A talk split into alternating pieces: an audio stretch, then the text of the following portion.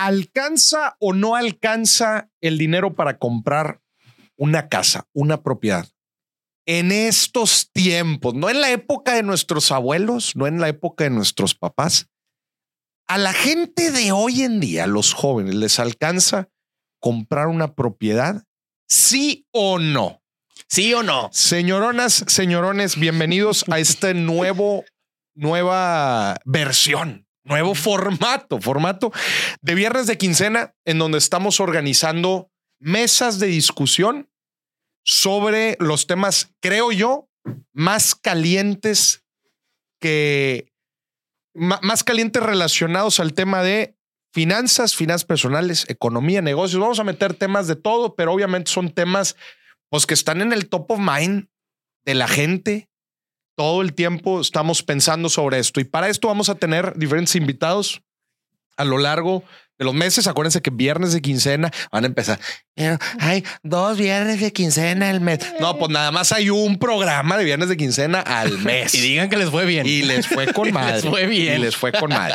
Así que tenemos invitados especiales. Son invitados que ya han visto en otros eh, momentos del, del, del, podcast de Dime si billetes. Sí. Pero me gustaría que se presente cada quien rápidamente, este, para que la gente entre el contexto de los golpes que nos vamos a meter al ratito. Sí.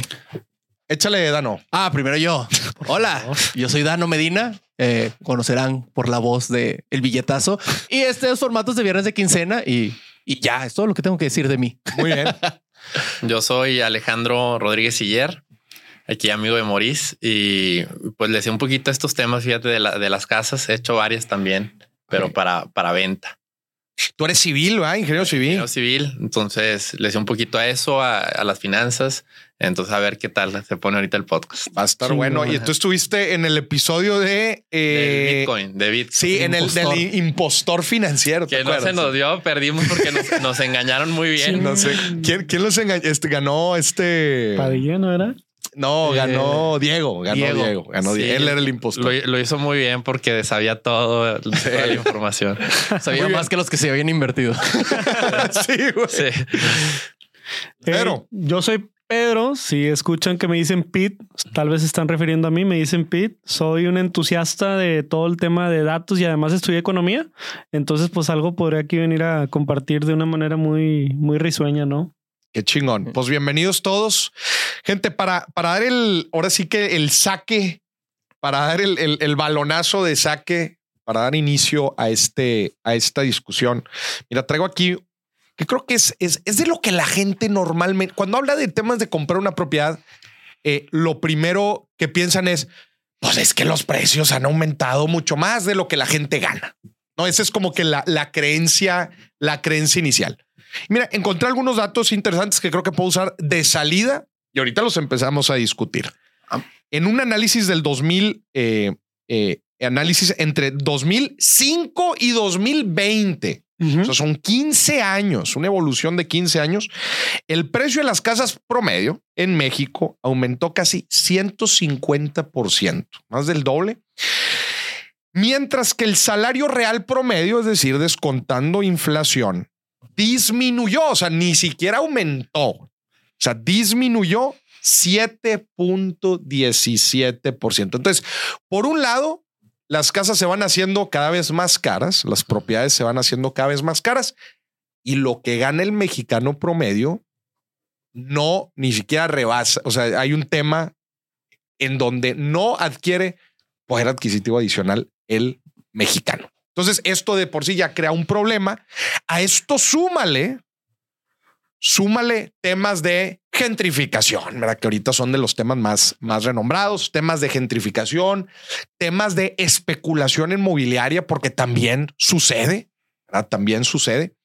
Eh, concentración en algunas ciudades en donde, pues, hace cuenta que todos se quieren ir a vivir a los mismos lugares y, y, decir que comprar una propiedad ahí para una persona que se acaba de, acaba de egresar y empieza a ganar su dinerito y empieza a ahorrar junto con el resto de los otros gastos que se tienen, ¿verdad? Porque además de comprar la propiedad, ¿verdad? También hay, hay muchos otros gastos que se tienen que hacer.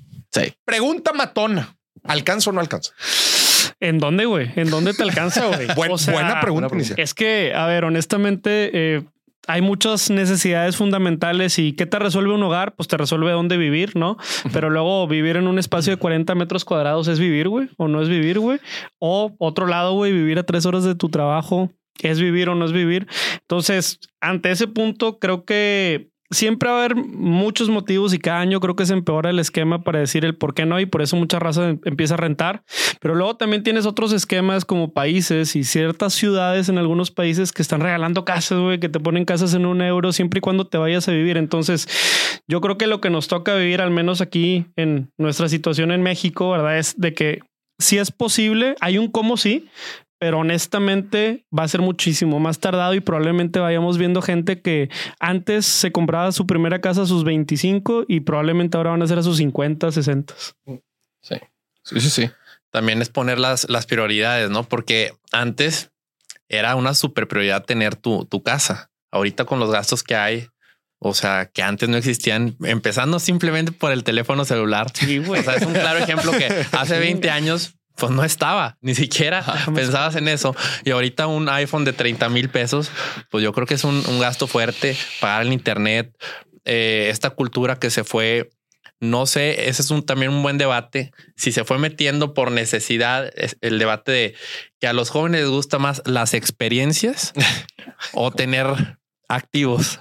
No sé si fue que fue primero, si el huevo o la gallina, si nos lavaron la, cabeza diciendo de que no, pues mejor vive la experiencia y no tengas activos porque, porque no te va a alcanzar. no te va a alcanzar. O, o realmente es por un tema de prioridades, pues de disfrutar la vida y mejor tener otro tipo de experiencias. Y creo que entran varias cosas ahí, especialmente ahorita en lo que estabas mencionando tú, pero en el hecho de que, eh, por ejemplo, en el ámbito laboral, no es lo mismo las aspiraciones laborales, por ejemplo, que tenía mi papá o la generación de, nuestros papás, en donde ya sabías que ibas a entrar 30, 40 años y eso te iba a asegurar el retiro, tu sustento del día a día y prácticamente tu seguridad financiera a largo plazo.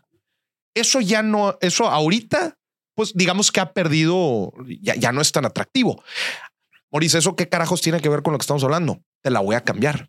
¿Te meterías un crédito hipotecario de 20, 30 años que te va a quitar eh, el, el, cálculo hoy por hoy, el cálculo hoy por hoy de un banco para darte un crédito hipotecario es que la mensualidad no sobrepase el 40% de tu presupuesto. 40. A mí se me hace una locura, güey. O sea, le estás diciendo que se lo vas a dar cuando la mitad de su presupuesto se vaya nada más, güey, en la hipoteca. Oye, güey. Luego aúnale que el precio de las casas suben. Entonces ese 40%, o sea, las mensualidades de la casa también aumentan. No, no aumentan. ¿No aumentan? No. ¿Cómo que no? pues así funciona el crédito. Es correcto. Son fijas. No, no, no. O sea, pero me refiero a, si yo lo voy a sacar ahorita, a comparación de si lo hubiera sacado hace cinco años. Ah, bueno, pues el, valor de las propiedades va aumentando. claro, aumenta la mensualidad y ya el 40%, o sea, ya te tocan mensualidades del 100% de tu sueldo. Si tu sueldo no fue aumentando en esos cinco años, claramente. Este es un. Yo quiero poner a la mesa un escenario numérico, experiencia personal. A ver, venga. Digo, me tocó la fortuna de, hace un tiempo hacer y, te topas con muchas cosas sorpresas que estamos hablando de si le alcanza o no, pero nadie te explica cómo comprar una casa. Es un pedo. Claro. Es un pedo porque pensamos que es como en Amazon, güey. Vas a una, no sé, güey, en una página de internet, escoges la que tiene Asteric tres cuartos este, y se ve coquet, ya está, güey, comprar. No, güey, es un tema, güey. Entonces, primero que nada, en el ejemplo que decías, a lo mejor si te quieres comprar algo, y me voy a morder la lengua de 1.2 millones, que es el así el promediazo más o menos. Tú necesitas tener enganchado, es decir, down payment, unos 100 mil bolas, 200 mil bolas y te va bien, si la negociaste chido. Y luego el costo de la transacción, porque hay un costo ah, junto a lo que decías, güey, notarial y toda esa mamá. Que es equivalente a otro 10%, güey. O sea, a ver, nada, eh, eh, güey, acabas de, de tocar un tema crucial, güey. O sea, cerrémoslo en un millón. Una casita, un millón de pesos. Enganche, 100 bolas. Más gastos notariales. Incluye el impuesto, gastos notariales, escrituración, todo el desmadre. Es otro 10%. O sea, De entrada son 200 bolas que van de cajoncito, papá. Y, y si de eso ya no lo ves. Entonces, no te quiero seguir contando la historia porque a lo mejor gente que está escuchando ya, ya se puso medio sad. Pero a ver, hay, o sea, este, pues por eso pelense por los terrenos en Navidad. Nada, no se crean. No, no, lo que quiero decir es que hay un camino financiero para lograrlo, pero honestamente cada vez, eh, como decía ahorita Dani, ¿verdad? Eh, te están pateando la meta, güey. Antes la meta era acumúlame 100 y luego acumúlame 200 y en cinco años va a ser acumúlame 300 o si no ni pienses en nada. Tú que te dedicas a construir, no sé cómo lo veas, pero pues otra cosa es otra cosa es que prefieres, verdad? Si pagar 20 mil pesos de renta o 25 mil de, hipoteca a 20 años. Entonces, a veces financieramente no es una buena decisión comprar una casa. Otro tema es ver, el, ver los rendimientos que están ofreciendo las rentas. Entre más grande sea la casa, menos rendimiento es. Entonces también es, es, de analizarse. Y la otra es que pues ahorita las tasas de interés en México están altas. Entonces te estás comprometiendo a una tasa, aunque sea fija, alta, que después la puedes bajar y renegociar, pero es difícil. Y la otra es si tienes algo, algo del enganche, ¿qué pasaría si eso lo metes a, a una inversión segura eh, como, como meterla a, un banco que ahorita los neobancos están dando unos rendimientos altísimos. Brutales. este, no sé, qué, no sé qué tan estén protegidos. Eso morir de saber si están con la Conducef y todo eso, porque son bancos que llevan dos, tres años, que también no sé qué tan seguros sean. Según esto es muy seguro y te, te protegen, leí que hasta 200 mil pesos protegidos. Si, son Sofipo. Si son la Sofipo te protege ahorita 25 mil UDIs, que son 200 eh, mil pesos. 200 mil pesos. Analizar eso porque, porque a veces te sale peor. Sí. Tocaste también un tema interesante, que es el hecho del, del costo oportunidad de tu lana, especialmente en ciertas propiedades en donde eh, claramente te sale mejor financieramente hablando. Rentar que aventarte a comprar una propiedad quizás de unas dimensiones, unas necesidades que, que, es lo que tú estás buscando. O sea, definitivamente, y, y, ojo, también todo esto se tiene que analizar con la pregunta que muy acertadamente hiciste, Pedro, al iniciar esto que dijiste, ¿en dónde, güey? Porque cada micromercado se tiene que analizar muy de, de forma muy particular. Y claro, a ver, si quieres vivir en la zona este, triple A, lo más probable es que los precios en esta zona sean exorbitantes y, el, y, el, famoso indicador del price to rent ratio, ¿no? Que te dice si te conviene en realidad una propiedad como esas, rentarla o comprarla. Mm. Lo más probable es que te salga rentarla y el resto de la lana, invertirla justo como, justo como estabas platicando ahorita. Que ahí también entran muchas otras cosas, de necesidades, de familia, de también aspiraciones, de qué es lo que estás, qué es lo que estás buscando tú. Yo creo, yo creo que es una mezcla eh, de cosas. Siento que también muchas veces es, más fácil para el mexicano promedio, no eh, saber que puede pagar una renta todos los meses de no sé, cuatro mil, cinco mil y que todo lo demás se le vaya en despensa, en escuela, tal, tal, tal y ya no pueda juntar los 200 mil pesos que te piden para comprar tu casa. Sabes? O sea que es, o sea que los puedes juntar en mucho tiempo. Entonces ya no, no le prestas tanta atención a eso porque dices, me voy a tardar 10 años en juntar esos 200 mil pesos. Mejor sigo aquí rentando y no me voy a preocupar por comprar la casa porque no tengo, o sea, en mis matemáticas falta mucho tiempo para que me la pueda comprar. Que es como la salida eh, de corto plazo sencilla, es decir. Y además, bueno, que además también no, no, te metes a un, a un tema de compromiso, ¿verdad? Pues es un año y dices, bueno, pues el otro año vemos a ver cómo, a ver cómo están yendo las cosas, ¿verdad? Que meterte un tema de una hipoteca y decir, oye, güey, es que en verdad cuando haces los números, aviéntense la tabla de amortización así de una propiedad y aventarte cuánto estás pagando, estás jalando para el banco, básicamente. Estás jalando para el banco. Y por ejemplo, también eh, hay una jugada que ahorita en otro cotorreo con otros amigos empezó a suceder que es, güey, pues es que no me la voy a comprar solo, me la voy a comprar con mm. mi pareja cuando me case, güey. Ah, cabrón, entonces, ojo ahí, porque si tiene la fortuna de que las dos personas trabajen, en este sentido, ya hoy, seas de cualquier tipo índole de pareja, ya los dos pueden juntar Claro. y obtener o créditos más grandes o juntar un guardadito entre los dos y obtener casas más grandes. Nada más tengan cuidado, no vayan a hacer esa de, de que estás en una colonia calle popular y una casa de tres pisos con mármol y todo, güey, todas las casas. Todas así las- que no. Pero sí, güey, esa es buena también. Es otro, otra manera de pensamiento que a lo mejor con nuestros papás o en aquellos tiempos de mis abuelos no era por ahí, ¿no? Y ahorita tenemos que encontrarles atajos. Eso funciona tanto para el Infonavit como para los créditos bancarios. Ah, Este, El, crédito terreno construcción también, también es bueno porque, bueno, a mí la experiencia que tengo como constructor es, y también como desarrollador es que a veces, pues si alguien te, lo, te pide una casa que se la des a su gusto, o sea, que te la vayas construyendo de cero, pues para empezar, eh, te aprietan más el precio. Sí, ¿por qué? Porque estás comparado con, con muchas personas, este, con muchos arquitectos y a veces hasta contratistas. Entonces tienes que tener buenos precios. Y la otra es que pues, la vas haciendo al gusto del cliente y ahí tienes una facilidad de que no tienes desperdiciados espacios que a lo mejor no necesitas en ese momento o, de a tiro nunca vas a necesitar. Oye, no me pongas la típica sala que antes ponían. eh, mejor ponme un lugar para ver la tele. Los muebles viejos Sí. de esos de donde ponen los platos, güey, y los cristales. ya, güey, no, Todo eso está eliminado ya. sí. Entonces hay muchas veces que llegas y compras una casa que un 20, 30% del espacio no lo vas a utilizar. Entonces yo creo que el primer tip que daría es construyela a tu gusto. Eh, ahí le puedes, le puedes ganar bastante porque tú cuando haces una casa para compra, para, perdón, para venta como desarrollador, pues ya le metiste el costo financiero, ya le metiste que este, pues sí, tú, tú pusiste el dinero todo por adelantado. Entonces no, va- no vas a esperar a ganar lo mismo. Claro. Entonces ese es un buen tip. Eh, Pero co- con tiempo. es dedicándole tiempo. Dedicándole Ahí tiempo. cuando güey. haces tu casa, de cuenta que ya tienes dos trabajos. Sí, sí, Sí, no. güey. Tienes Güey, que darte buena la vuelta. manera de ponerlo. Es una friega. Es tienes una friega, tienes que revisarlo. Este, Pero también yo digo con tiempo financieramente, güey. Ah, con tiempo para tomar la decisión. No, pues para ir haciendo el ahorradito, güey, irle metiendo billete poco a poco, güey. Sí, na- nada más que con el crédito terreno construcción te sale, es algo muy parecido que si la compras de, de trancazo.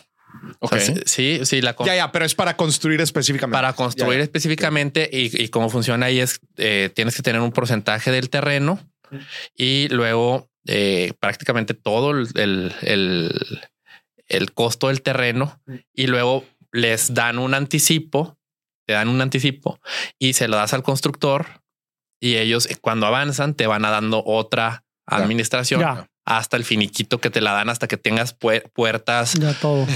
Puertas, acabados y todo, pues porque el banco lo tiene como garantía. Como garantía. Sí, entonces ese es un, eso yo creo que es un buen tip más que llegar y comprar este de trancazo.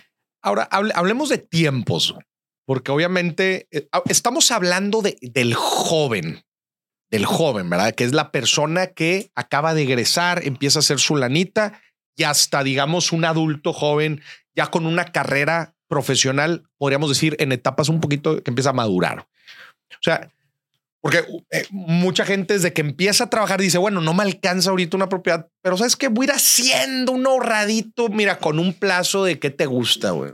5, 10, 15 años para ir ahorrando y ya para esas fechas que quizás ya creo yo que voy a estar casado, pueda ahora sí comprar una propiedad o ir construyendo una. ¿Cómo ven ustedes el tema de, de los tiempos?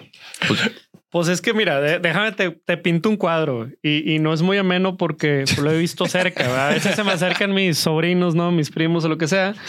Te voy a dar el perfil del recién graduado que tal vez cambió en los últimos cinco años. No sé, recién graduado, trae una deuda, un crédito de escuela.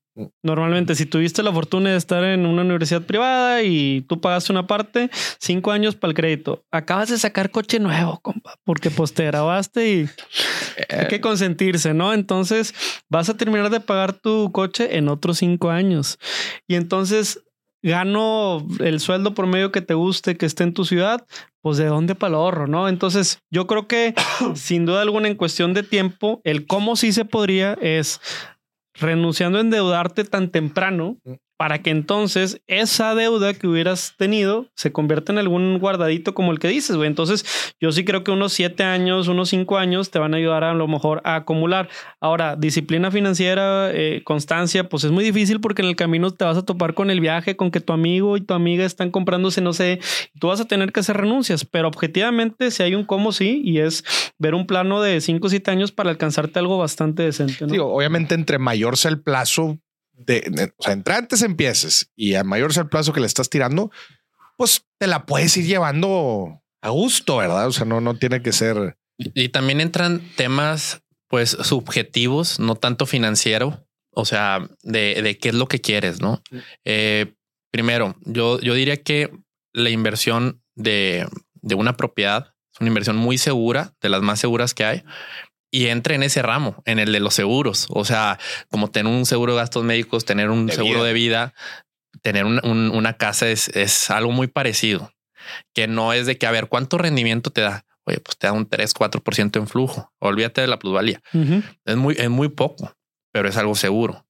Y es muy diferente cuando le apuestas un poco más a ti, a tu crecimiento profesional y esperas ganar más en un futuro.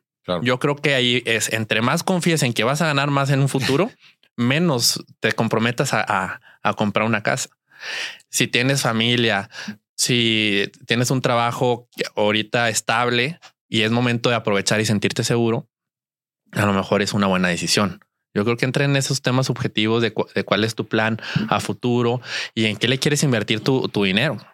Mucha gente dice que le apuesta mucho su crecimiento, muchos, este, no sé, pues gurús de negocios te dicen, apuéstale mucho a tu imagen, apuéstale mucho a, a lo mejor a una tontería, a tu carro, apuéstale mucho a comprarte un traje para andar vestido y vender. Bueno, entonces eh, es ahí cuando entra un esquema muy grande de lo que busca cada quien, ¿no?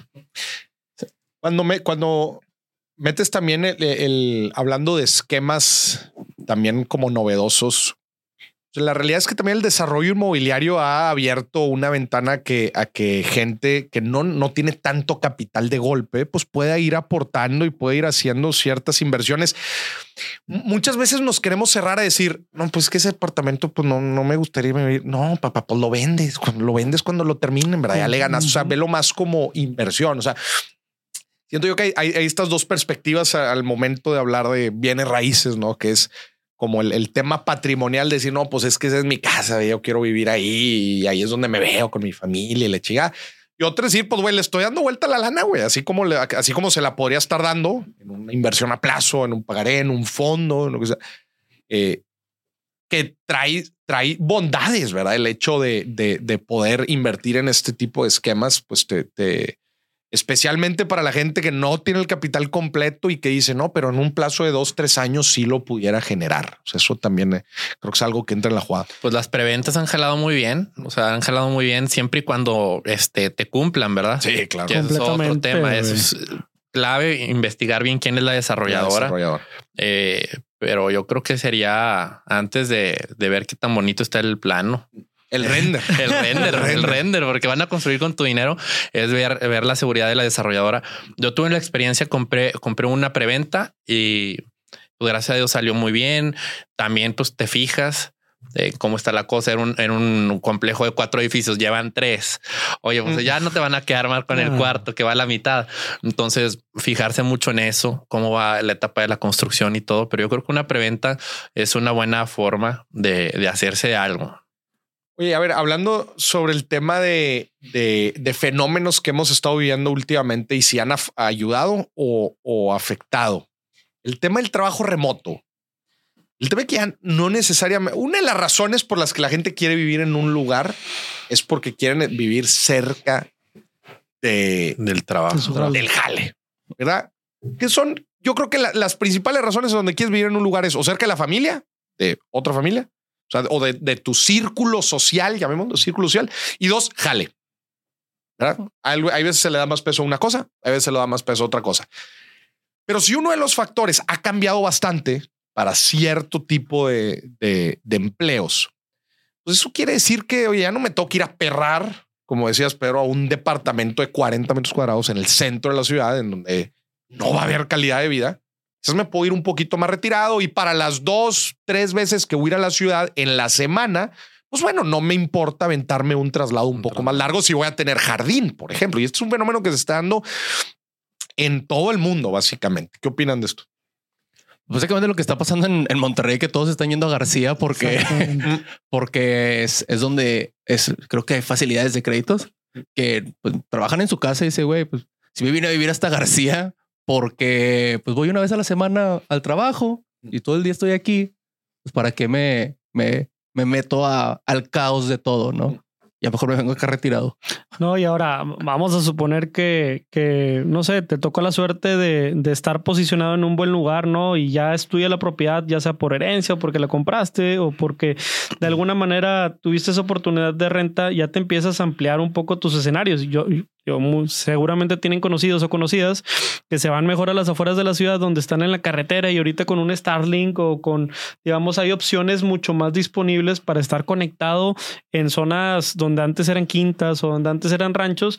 Y pues digo, el ejemplo de un amigo es su casa, ya suya, la compró, se puso a rentarla y con esa renta puede rentar otra propiedad y entonces le está, se está pagando la casa porque aquí la tiene rentada y además con lo que queda va y paga una renta en una zona así más de la carretera, etcétera, pero vive con un espacio increíble. Entonces, sí, yo creo que definitivamente buscar más espacios, espacios disponibles para trabajar a distancia y estar bien conectados, porque está horrible cuando no le entiendes al cuate en la llamada. ¿Qué, dijiste? Repítele. Sí, ese es, ese es, un tema, lo del, trabajo remoto. Porque bueno, yo creo que con los datos que dio Maurice al principio del capítulo, donde el salario real está disminuyendo, las propiedades van aumentando, de costo. También hay que ver el escenario que se tiene económicamente, ¿no? O sea, yo creo que México estamos ahorita en un en una oportunidad este, de crecimiento con lo de New Shoring y otras cosas, donde yo creo que también los jóvenes debemos de tener o de tomar conciencia de que nadie va a venir a rescatarnos. Mm. O sea, el mercado está cada vez subiendo más, más premiando más el capital. Entonces, está bien difícil comprarte una casa y hay gente que tiene 30. A mí me pasó hace, recientemente algo de que, oye, paga una rentota donde, donde estoy viviendo. Y pues entra el dueño y, oye, ¿me puedes prestar el baño? Sí, y entra la lavandería. O sea, no sabe ni, ni qué tiene. Entonces hay gente que tiene muchas propiedades y hay gente que estamos batallando para comprar la, la primera a lo mejor. Entonces, yo creo que ahí también es tomar como que iniciativa de decir, ¿cómo le hago para ganar más? O sea, es buena idea o estoy feliz que bajen el horario de 48 horas a la semana 40. Estoy feliz con que se vaya todo el trabajo remoto, o sea, y que digan, yo escucho amigos míos o gente que conozco, pues nada más me tengo que conectar dos horas al día y todavía estoy desayunando en lo que estoy tomando la llamada. Eso es muy común y eso hay que ver de que, a ver, ¿a quién le estás dando la madre? O sea, a tu, a tu empleador o tú solito. Entonces ahí es, ahí es ver también cómo vamos a tomar los jóvenes esto y decir cómo le hacemos para ganar más y aprovechar la tecnología, aprovechar todo lo que se está viniendo que los que las personas más grandes no conocen, no, no conocen, no tienen ni idea. A ver, dijiste un tema importante. Nadie va a venir a rescatarnos. Pregunta. ¿Debería de venir el gobierno a rescatar algo del mercado inmobiliario? Pongo dos escenarios pongo dos casos en la mesa. Ámsterdam y Austria. Ámsterdam obliga a los desarrolladores inmobiliarios que quieran construir una torre. ¿De qué quieres construir tu torre? Ay, pues mira, unos departamentitos de lujo y le chica. Chingón. Nada más que acuérdate que la torre tiene que cumplir 30% de vivienda eh, de interés social, de nivel bajo, 30% de nivel medio y 30% de lujo. O sea, no sé si tienen que cumplir los 30, pero por lo menos los edificios tienen que cumplir de que haya vivienda para todo tipo de gente. Ámsterdam. Austria. El 40% de las propiedades en Austria, los dueños es el gobierno. El 40% de las, de las, de las propiedades en Austria y tienen un, un techo de renta.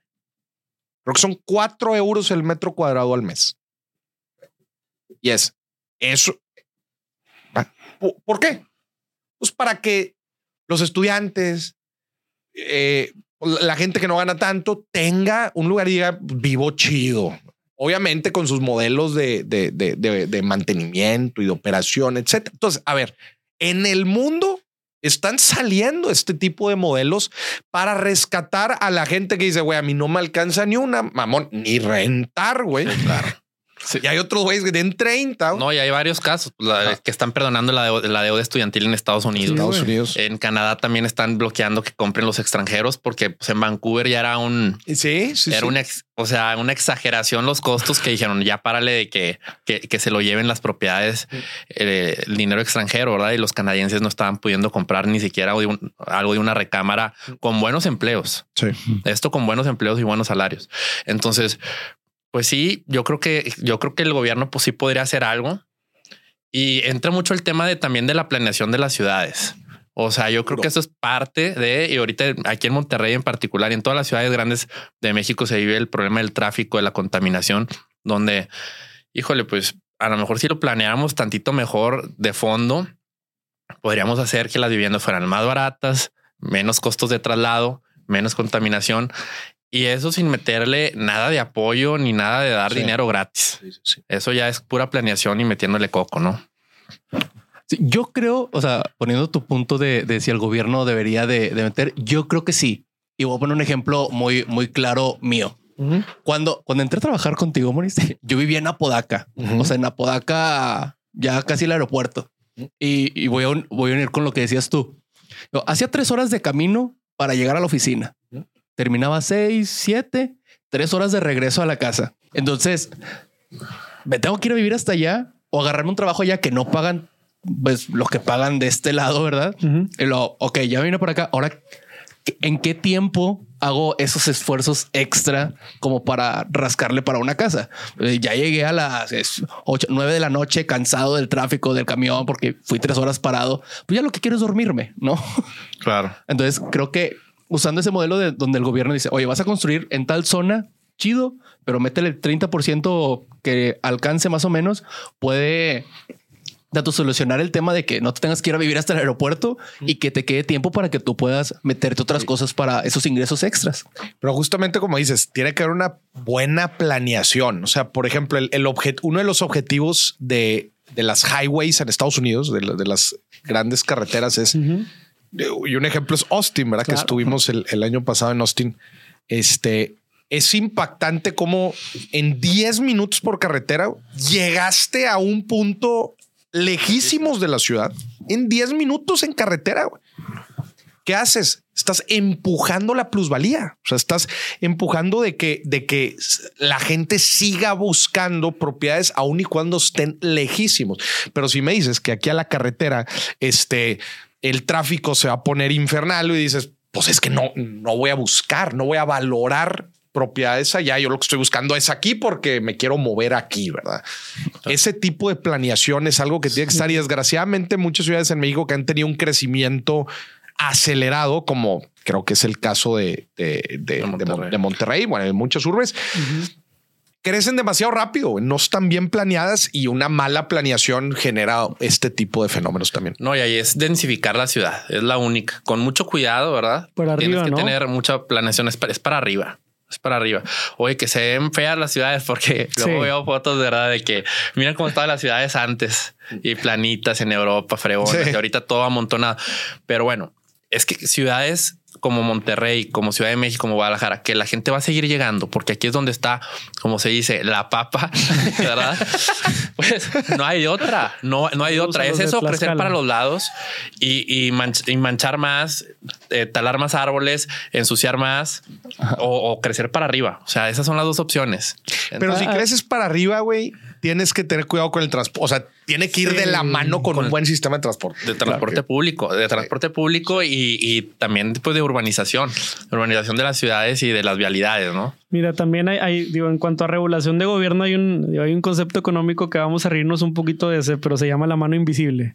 Y si lo han escuchado, se supone que el mercado se autorregula por arte de magia, y pues es un ejemplo, el, los bienes raíces que no lo ha hecho. Yo creo que particularmente eh, hay ejemplos muy extremos como los que dabas o como el de China, que vas al registro civil, te casas y te dan, te dan una casa, güey. Te asignan dónde vivir y vas a vivir ahí hasta que el gobierno diga lo contrario, ¿no? Entonces de pronto es un caso. O también por otro lugar, eh, he escuchado algunas iniciativas que entran a Cabildo, particularmente en municipios, eh, no sé, como o delegaciones como Coctemoc, aquí como San Pedro García García, en Guadalajara lo propio, que realmente quieren desarrollar un polo de la ciudad para que haya viviendas de, de cierto precio, ¿no? Y que estén restringidos y que estés bueno, que lo que también genera esta situación, ¿verdad? Es, es que, bueno, eh, no vas a terminar de limpiar las calles de tráfico, que es el costo que todos pagamos, ¿no? No vas a terminar de pagar el costo de la contaminación, que es el que todos pagamos. Entonces, eh, yo creo que, que por otro lado, eh, sí está la papa en ciudades principales, pero, pero el planeta es enorme, o sea, nada más claro.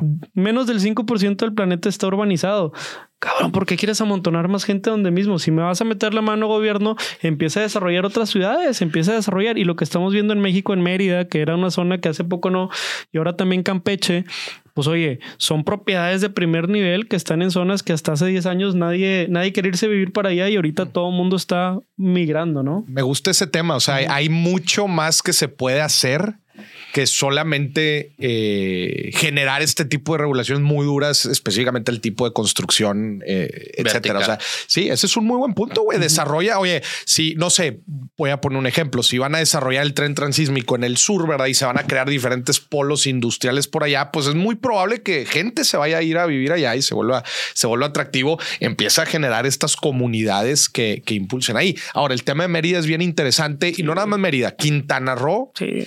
Eh, ¿Por qué? Pero eh, porque definitivamente en los últimos tres años, desde, bueno, desde antes de pandemia, ya venía eh, creciendo bastante, pero derivado también de, de, las dos dinámicas que acabamos de platicar. La gente quiere vivir cerca de su círculo social y de su círculo laboral. Mucha raza se va a vivir a Mérida entre ellos retirados y entre ellos nómadas digitales. y Quintana Roo igual, güey. O sea, entonces, mientras sigan cambiando estos modelos de trabajo, yo creo que se va a ir la gente expandiéndose. Nada más hay que tener cuidado porque eso también trajo a los gringos. o sea, fue esa misma dinámica de laboral la que tiene hoy la Condesa, la Roma. Dijo AMLO que 500 mil, ¿no? 500 mil. Ah, dijo, dijo ayer o antier. Yo, creo que más. 500 mil gringos. Mil gringos que se acaban de ir. O sea, a Ciudad de México. Nada más fácil, Ciudad de México. Fácil. No, no, a ver, yo voy, doy una caminata por la, por la Condesa y es impactante. O sea, te sientes en Estados Unidos. Güey.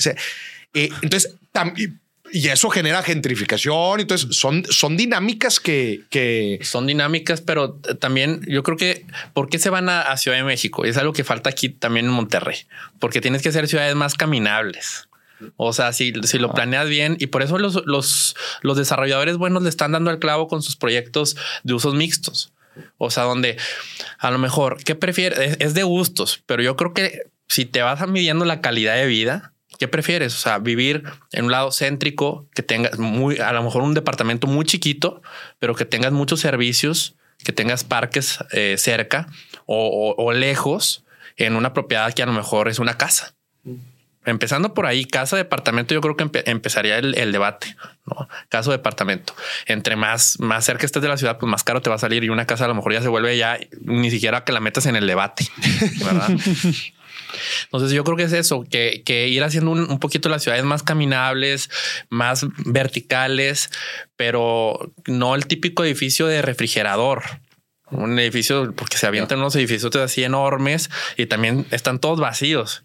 Y la gente nada más, los que tienen mucho dinero lo invierten para ganar la plusvalía, friegan a la ciudad, no, mejora nada la, la, movilidad, ni siquiera ni, ni de tráfico ni social porque ni siquiera hay convivencia en ese tipo de edificios.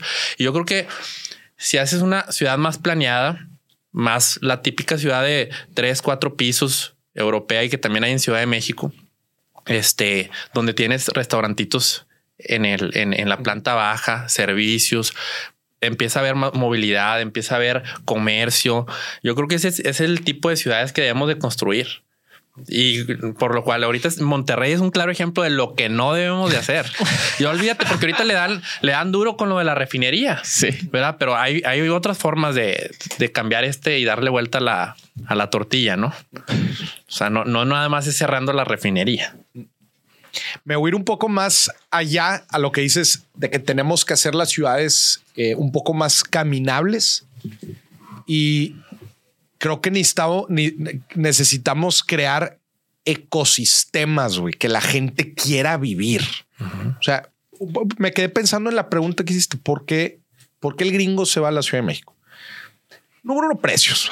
O sea, en general, el costo de vida, estar pagando en Nueva York, en Manhattan, güey el triple, el cuádruple de, renta, güey, más estar metido en un. O en Austin ya. O, en Austin ya. Dicen, oye, pues en Ciudad de México está con madre el clima. este.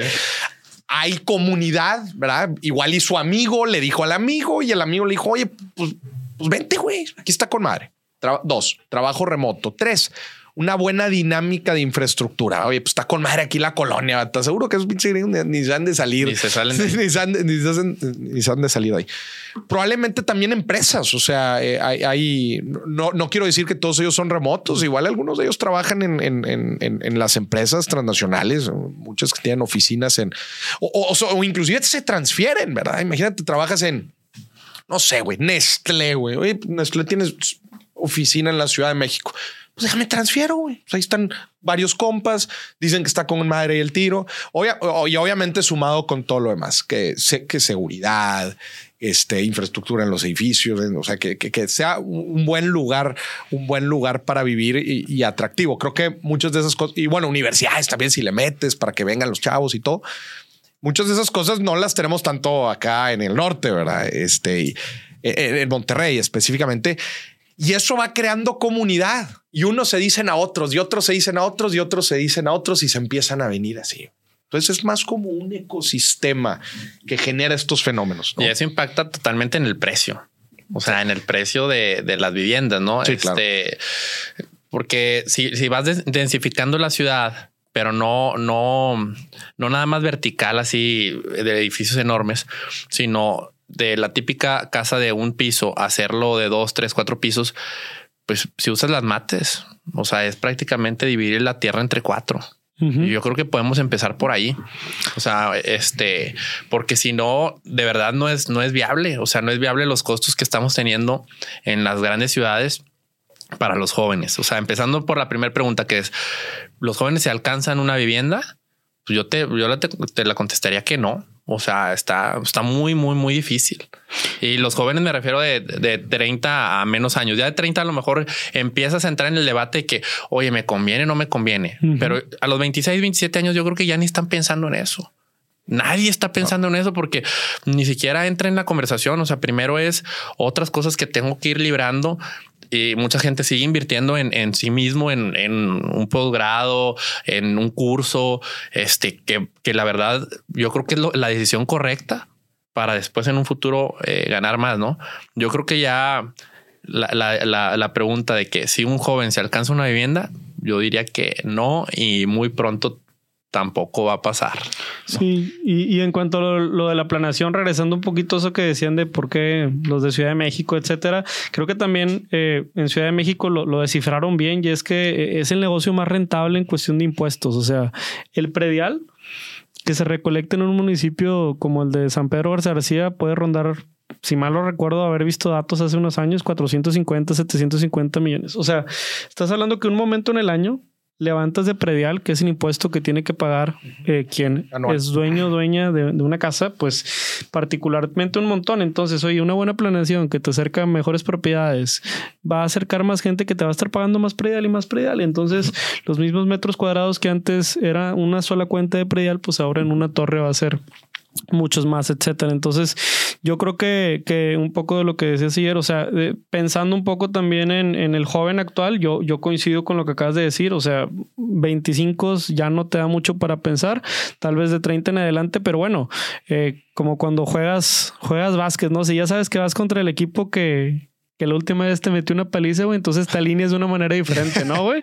Yo creo que eso es lo que tenemos que pensar y no nada más como victimizar también, ¿no? A ver, la voy a poner sobre la mesa.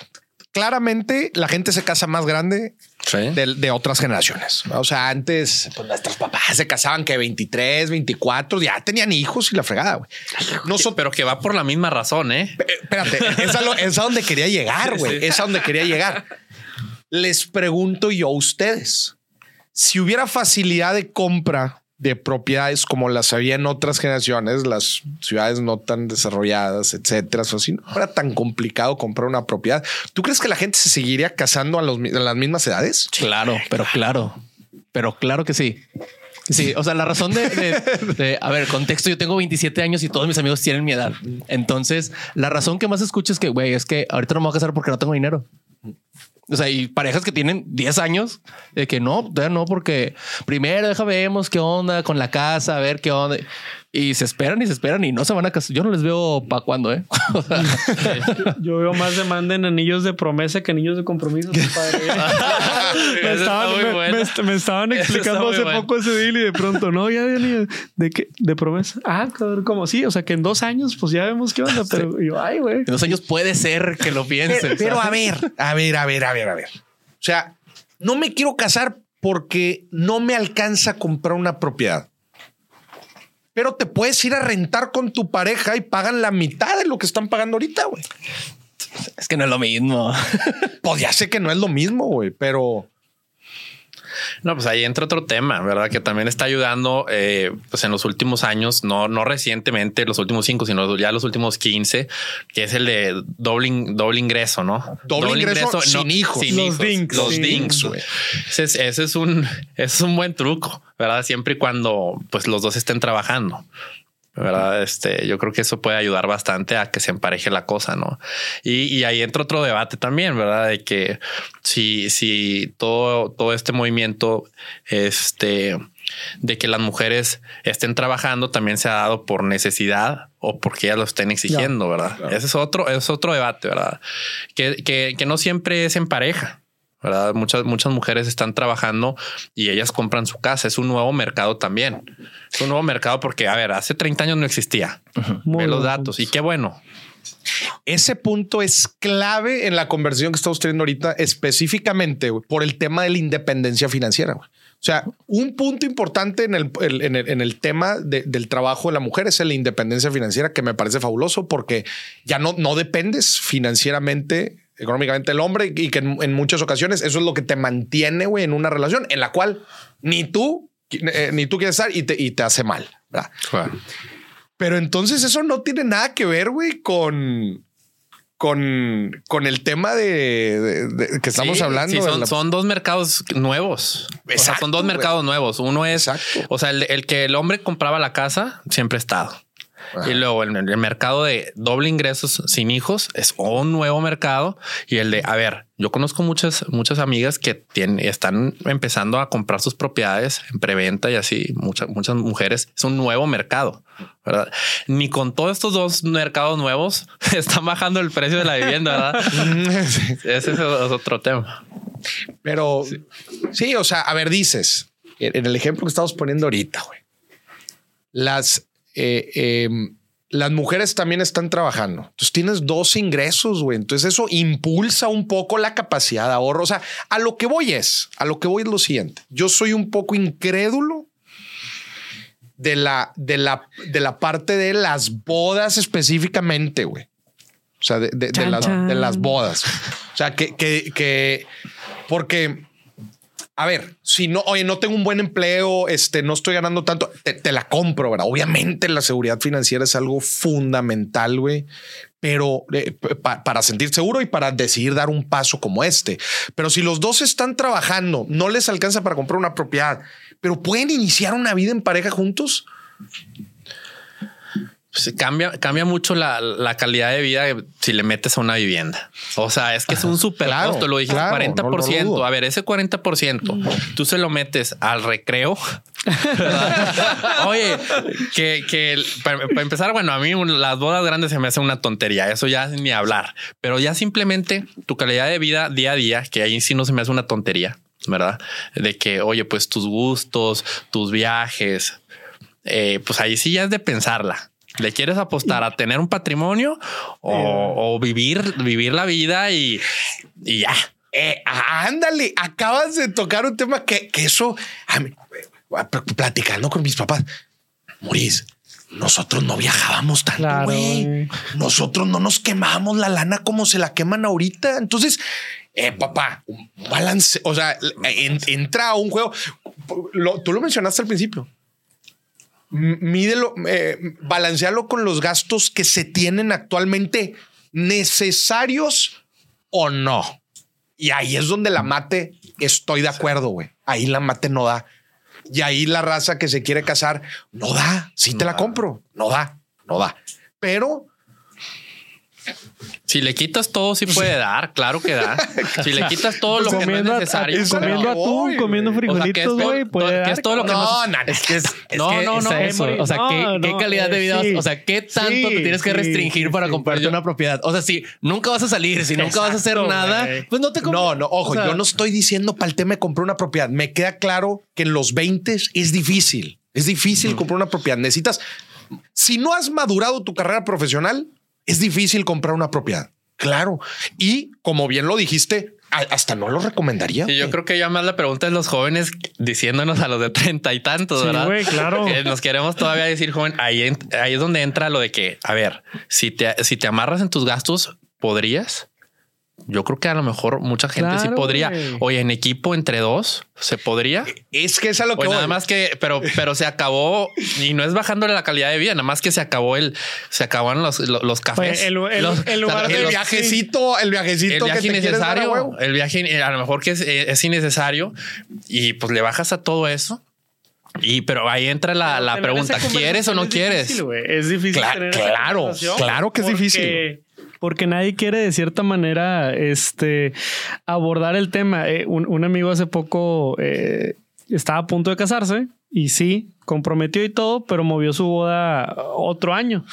Y uno le pregunta por qué me dijo, es que todavía no tengo la casa y qué le voy a ofrecer. Y yo dije, ay, güey, ¿cómo, güey? O sea, entonces un mindset así de, es que tiene, entonces, ¿qué le voy a ofrecer? O sea, Claro. como, eh, güey, pues su persona, ¿no? O sea, pues tu vida, güey. O sea, pues eso es una oferta bastante bien, como porque empezamos a poner una, una lista de checklist de cosas que tengo que poner en la mesa. Claro, güey. El de, ojo, el debate que yo estoy metiendo a la mesa no es el de comprar la propiedad, porque eso yo ya, ya, ya lo clarifiqué. Es más bien el tema de casarse, güey. La otra vez me agarré, me agarré una discusión con una señora que llegó conmigo y me empezó a decir, Maurice, es que los jóvenes de hoy, hombre, eh, este, que su relación con el dinero y la chica me empezó a entrar y, y le decía, a ver, espérese, señora, a ver, explíqueme. Y me decía, Maurice, cuando yo me casé y nos mudamos a rentar, a rentar, no a comprar, a rentar, güey. Ujú. Dice Moris, vivimos en una casa vacía, en, una, en un departamento vacío por meses, vacío por meses. Y cuando sobraba un piquito, oye, pues ahora sí alcanza para el comedor. Ah, pues a ver, compra el comedor. Y cuando sobraba un poquito más, oye, para la tele, pues cómprate la tele. Pero dice Moris, pero tú entrabas al, al departamento y daba pena, güey. Pero, pero así era. Es el comentario que me hizo. Y relacionando un poco con el comentario que, que dice Pedro, muy acertado, de decir, checklist, papá. O sea, a, a- a lo- a la gente que dice, no, no, este, necesito comprar para casarme. No, neces- comprar para casarte no necesitas. Y, y no, pues si nos ponemos a checklist, papá, nos vamos a los 40. Claro. Sí, no, y, y yo creo que sí, exactamente. Yo creo que lo de que mucha gente no se quiere casar o se está casando después, yo creo que lo económico entra no en lo principal. ¿Tú O sea, crees no- que es una excusa o no es una excusa? Yo Dilo. creo que el- es una excusa. La mayoría de las veces es una excusa. Ay, papá, eso está caliente, güey. Eso está bien de- caliente. Es excusa, güey. Sí. Y, y para los dos lados, tanto hombres como para mujeres. O sea, yo A creo ver. que, pues sí, entra un punto. A lo mejor a veces eh, ahí entra un tema ya de género, ¿verdad? un poco más debatible, pero eh, sí, ahí entra dos cosas. Si tú quieres tener todo resuelto, o sea, es, es ver quién, quién está exigiendo esa parte, ¿no? Si el hombre o la mujer. Pero si quieres tener todo resuelto, lo económico, desde antes de casarte, ay, canijo, pues en qué porcentaje de la población estás, verdad? Porque está difícil que esté todo resuelto. Aquí, como está la cosa, hay que chambear y chambear y chambear y, y después ya vemos, ¿no? Y la otra es, pues a lo mejor hay gente que dice, pues es- se quiere esperar, realmente no se quiere casar ahorita y pone como excusa eso. Casarte todo resuelto, güey.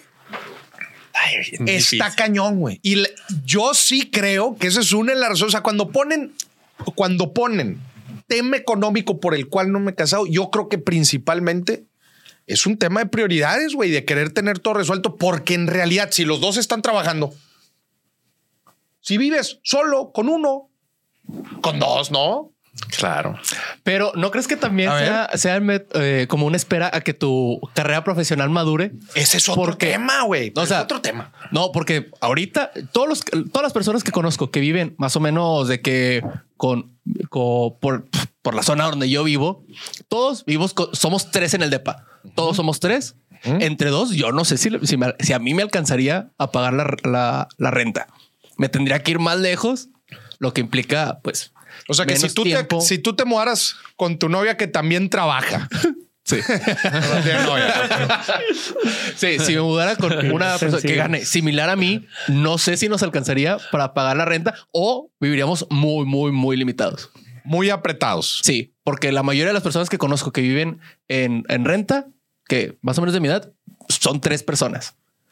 Y es peleate de Sí, que y- los, los gastos. Es que Y yo vivo con mi hermano y, y mi oficina es mi departamento. Ese es otro tema. O, O sea, sea, tú trabajas Tú donde- yo trabajas trabajo, ahí. ajá, yo trabajo ahí.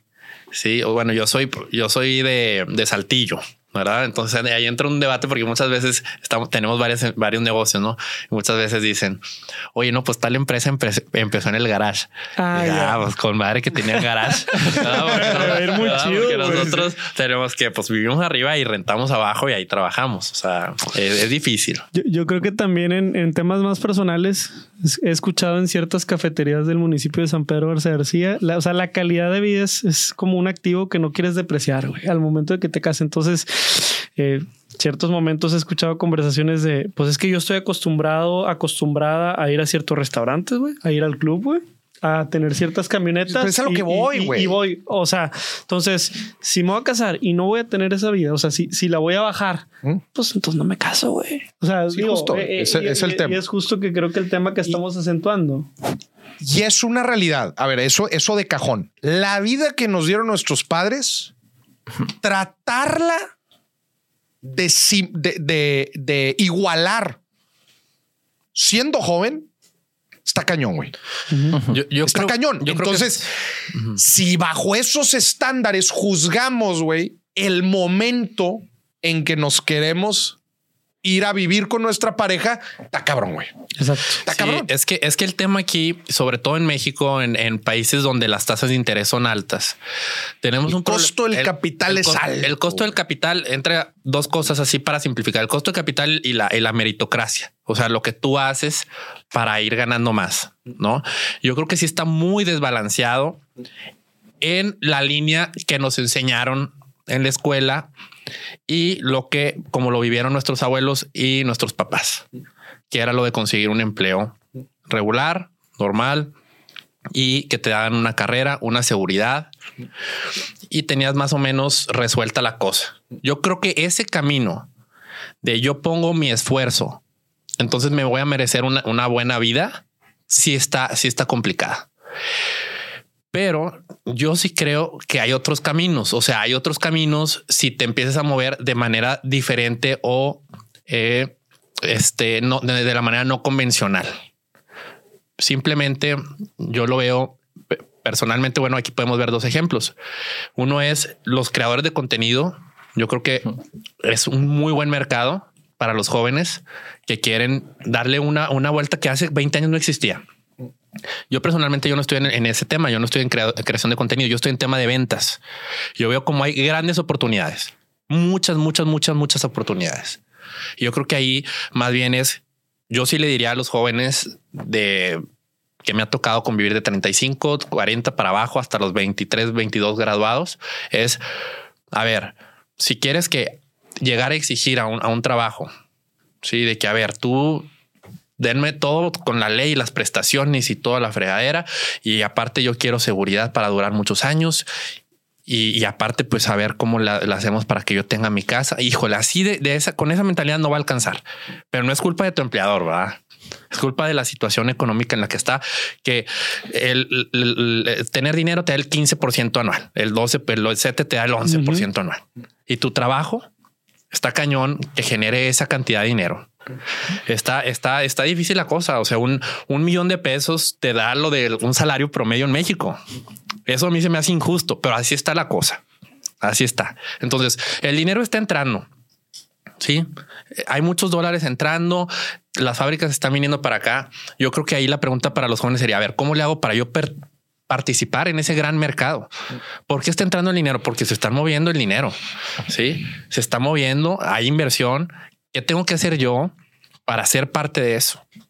Y ahora sí anotarlo. A ver, ¿cuáles son los ¿A dónde, ¿A dónde está más fácil la cosa? Oye, a ver, uno, ventas. Yo lo pondría en primer lugar. Ventas y no necesariamente tú hacer tu empresa, porque ahí entra otra cosa. Todos, mucha gente habla de que pon tu negocio. No, muchas veces tienes que comisionar de negocios ya existentes. Claro. Correcto. Oye, creación de contenido. y en el tema de comisiones, el, cielo es el límite. El cielo es el límite. Y así nos podemos, se me ocurren estas dos, pero si nos ponemos a pensarle, llenamos una lista de 20 cosas que hace 25, 30 años ni pensarlas, ¿verdad? Era ir y pedirle a las tres fábricas que había empleo. Ahorita tenemos muchas ventajas y todo por medio de lo, de lo digital. Oye, también otro tema que se me hace interesante porque fue un fenómeno que se dio aquí en, en la ciudad de Monterrey. Si ustedes creen que las ciudades se van refrescando, ¿a qué me refiero? Una de las zonas hace 50 años más, más eh, atractivas en, en, en Monterrey era la colonia Roma, güey. O sea, eran de las de mayor plusvalía, de las mejor, de las mejores zonas que hay. Y antes de esa era la colonia Obispado, donde el mismísimo don Eugenio Garzazada tenía su, su, su mansión. Güey. Esas dos zonas hoy en día ya no son las zonas que eran antes y, y, la verdad es que han pues, no, no, no, que hayan perdido plusvalía, pero en realidad es que se han quedado muy rezagadas con otras zonas que, que, que se han ido desarrollando la ciudad. La duda aquí es si ustedes creen que se van refrescando y se van creando nuevos polos, ejemplos aquí en Monterrey, digo, decías tú García, Valle Poniente es otra zona que claramente está agarrando bastante plusvalía. La carretera nacional ni se diga, los cambios que están queriendo hacer en el centro, que, están remodelando el centro de, Monterrey. Y bueno, y si estos refrescos, así, si las ciudades van cambiando, digo, y, esto va permitiendo que nuevos fenómenos, que la gente pueda ir adquiriendo propiedades o quizás en algún momento compre una propiedad y de repente vámonos, se vaya para arriba. ¿Qué opinan ustedes? Pues yo creo que ahí sí entra mucho el, o sea, lo, que dijiste hace rato, el libre mercado, mm. porque ahí sí yo creo que, a ver, siempre es más fácil y más barato hacerlo nuevo. Entonces, oye, si hay espacio, pues me voy al lado. Pero luego ya se ocupó ese al lado y ya no hay para dónde hacerse. Entonces ahí es cuando viene la regeneración de, las ciudades y de las zonas. Eh, es como lo estoy viendo. O sea, por eso ahorita en Monterrey estamos viendo que el, centro está renaciendo, pero durísimo. Completamente. Pues estás súper bien ubicado. Tienes transporte público que la verdad le están metiendo muy bien aquí en Nuevo León a ese tema del, metro y, de los de los de los camiones. ¿Por qué no hacer la mejor zona de Monterrey que sea el centro? Claro que se puede. Pero bueno, no era lo viable hace 20 años. ¿Por qué? Pues porque si estaba todo Valle, Valle Poniente, Valle Oriente vacío, Valle Poniente vacío, pues a lo mejor podías crecer allá. Los desarrolladores decían mejor compro tierra allá y lo hago de cero. Entonces yo creo que es un, es un ciclo que sí a, mí me ha gustado mucho la, la, configuración que he visto en algunas ciudades a través de distritos, güey. O sea, distrito en realidad es como un microcosmos. O sea, me te refiero a que puedo resolverte en un mismo lugar, en un par de hectáreas, trabajo, ¿verdad? Vivienda, todo el tema de retail, todo el tema comercial y tal vez una que otra zona productiva zona que te va a conectar a una avenida grande. Entonces, todo lo que es eh, el desarrollo de distritos que creo yo que están mejor planeados y mejor pensados que ir haciendo así manchitas eh, a la larga, creo que, que en realidad es, es un ejemplo de, un refresco, ¿no? Y, y, de la ciudad. Y en este caso particular, ¿no? Hablando de Monterrey, me ha gustado mucho ver cómo eh, el origen de un distrito puede ser un hospital, una universidad, es decir, algo que ya existe desde hace 20, 30 años, pero va a estar otros 80 años ahí plantado y no lo vas a mover. Entonces, tienes que escoger un buen centroide para ese distrito, pero yo creo que hacia allá debería de moverse mucho del rediseño, refresco de las ciudades, ¿no? Oye, todavía mejor si le metes distritos especializados. Ándale, exactamente. O sea, a ver, el distrito financiero y el distrito de, no sé, hasta de emprendimiento, el distrito de todo el, tema eh, industrial. Exacto. O sea, y ya dependiendo de a qué te dediques, pues le vas tirando la renta o la compra por ahí. Ya sabes que, que te van a te va a servir a largo plazo, ¿no? Eso me gusta. Que creo que sí, e, eso, por lo menos en la planeación de muchas de las ciudades, eso es a donde se le están tirando, le están tirando hoy en día, ¿no? Como crear estas comunidades. Sí, y por ejemplo, no sé, a, Monterrey, a mí me llamaba mucho la atención ahora que, que nos fuimos de paseo a Las Vegas hace unos años, eh, ver cómo a pocas semanas después de que regresé de ese viaje, tumbaron un hotel. Pero yo me paré en ese hotel y el hotel estaba entero, güey. O sea, sí estaba viejo, pero eh, mucho más viejo ves aquí torres en el centro. Y entonces me, me, me puse a reflexionar mucho de cómo una ciudad eh, como Las Vegas es una que levantan torres y tumban y levantan torres. Y la típica escena de Ocean Eleven de eh, dinamita y tiran un hotel. Entonces digo, eso es muy dinámico en otras ciudades y también a lo mejor en unas zonas de México es mucho más difícil o le dan mucho más tiempo de vida a una torre. Y esa torre a lo mejor ya no cumple con el CUS, con el COS, ¿verdad? Con el CAS, etc o sea, son, torres que, que ni siquiera cumplían en su momento con drenaje necesario. Entonces yo creo que también darle más permiso que, pues no sé, no sé qué implique, pero tumbar de vez en cuando edificios que ya hayan sido viejos, ¿no? Ahí está todo barrio antiguo que desaprovechado, que se podrían hacer cosas buenas ahí. Está increíble barrio antiguo. ¿eh? Oye, también quiero hacer la mención, creo que es una mención importante en todo este tema, el, el tema del crédito Infonavit, güey, que tiene una tasa variable, no, no variable. La tasa se va ajustando a los ingresos de la persona, pero tan baja puede ser la tasa como un 3%. Ay, eso. O sea, para los salarios más bajos, o sea, un 3% es nada. Crédito hipotecario de dos y medio millones, que es hasta donde puede llegar una persona. Ahí así le metes dos personas, se va todavía más. Sí. Hay una tasa del 3%. Y, y una duda, ese crédito hipotecario o viene un poco etiquetado, ¿no? O, no sé si Infonavit lo hace solo para la remodelación. Es decir, no, no, no, no, ya no, ya no, ya no. Ah, eso Puedes remodelar, construir y comprar, güey. Ah, pues sí, sí, sí. Eso es, eso es de las de las adiciones que hicieron, güey. Ya hace poco me dijo un amigo que ya se puede hasta entre varias personas. Era lo que te decía. Ah, que, ah, ni, ni siquiera dos. No, no, no, pero, pero ni siquiera que se han casado. Es correcto. Sí, eso, correcto. no lo entiendo muy bien cómo funciona. como concubinato, ¿no? Sí, ya lo decían. Pero no, pero no necesariamente como que puede ser con, con, un amigo. Sí, sí, sí, sí. Y pues son las cosas que se van a ir adaptando. Adaptando. Está con ganas. A ver, que también pongo, o sea, eh, no es del tema, ¿verdad? Pero es de las cosas que, que cómo va evolucionando también el tema del rol del gobierno en, en todo este me que es eh, por ejemplo, la noticia está muy famosa de, de las pensiones al 100%. ¿Cómo lo van a hacer? ¿Quién sabe, güey? Pero de que van a mover ahí un poco las, las tuercas, que a ver, ya lo hicieron hace algunos años, ya movieron para que sea un poco paulatino el, el, cambio, para la gente se vaya retirando. Pero a lo que voy es, eh, eh, cuando el agua empieza a hervir, hay cosas que se tienen que hacer. Por ejemplo, a mí esto de que, de que la gente después de haber cotizado varias, eh, este, pues ya con, con, ciertos puntos Infonavit, que para empezar, pues es lana que después utilizan para, para el mismo enganche, este, puedan adquirir créditos de Oye, dos millones y medio de, muy buena lana, güey. La neta es muy buena lana y con tasas que eh, tasas ajustables, creo que digo, ya llegan hasta el 10%, creo ya cuando, cuando estás pegando los 20 mil pesos, algo así. Este, pues la verdad es que se vuelve atractivo. Mira, yo, yo como desarrollador no, no me he metido tanto al tema de las casas de Infonavit, pero lo poquito que he visto también es, es algo que no es tan bueno. Es que que sí se, se, las dejan muy caras para, para lo que les mm. dan. El precio de la el casa. Precio de la casa. Eh, como es un, es un mercado donde eh, no hay mucha tierra, entonces los grandes desarrolladores, sin decir nombres, tienen acaparado ese mercado, ¿verdad? Ya se la saben. Pues oye, no hay de otra. Entonces una casa de un millón doscientos, un millón quinientos, haces los números y dices, oye, esto no vale. Sí, esto no vale. Entonces, pues ahí, o sea, no, a lo mejor el gobierno está haciendo bien la chamba. Yo creo que para, para sacar muchas cosas adelante de México se necesita un conjunto de iniciativa privada con gobierno y con la presión de la sociedad y la queja. Eh, son las tres cosas que se necesitan constantemente para, para hacer esto funcionar. Gente, a ver, vamos a la parte final. Oye, qué bueno es todo el cotorreo. Vamos a la parte final del el viernes de quincena. Tenemos algunas noticias. Oigan, estas noticias son, son reales, güey. Son reales. Eh, y bueno, pues vamos, vamos a aventarlas aquí el cotorreo a ver qué opinan. Ahí va el primero, Maurice. Se vuelve rico por error del banco. Me prestaron 1.5 millones de dólares y me lo gasté en strippers y autos. Te va. Es un, joven llamado Luke, australiano. Ajá. Acaba de perder su empleo cuando descubrió que su banco erróneamente le había autorizado un crédito ilimitado. ¿Cómo, güey? Sí. Y había perdido el jale. Sí, sí, sí. O sea, lo perdió, se salió porque tenía un crédito ilimitado. Pues cuándo se lo va a acabar.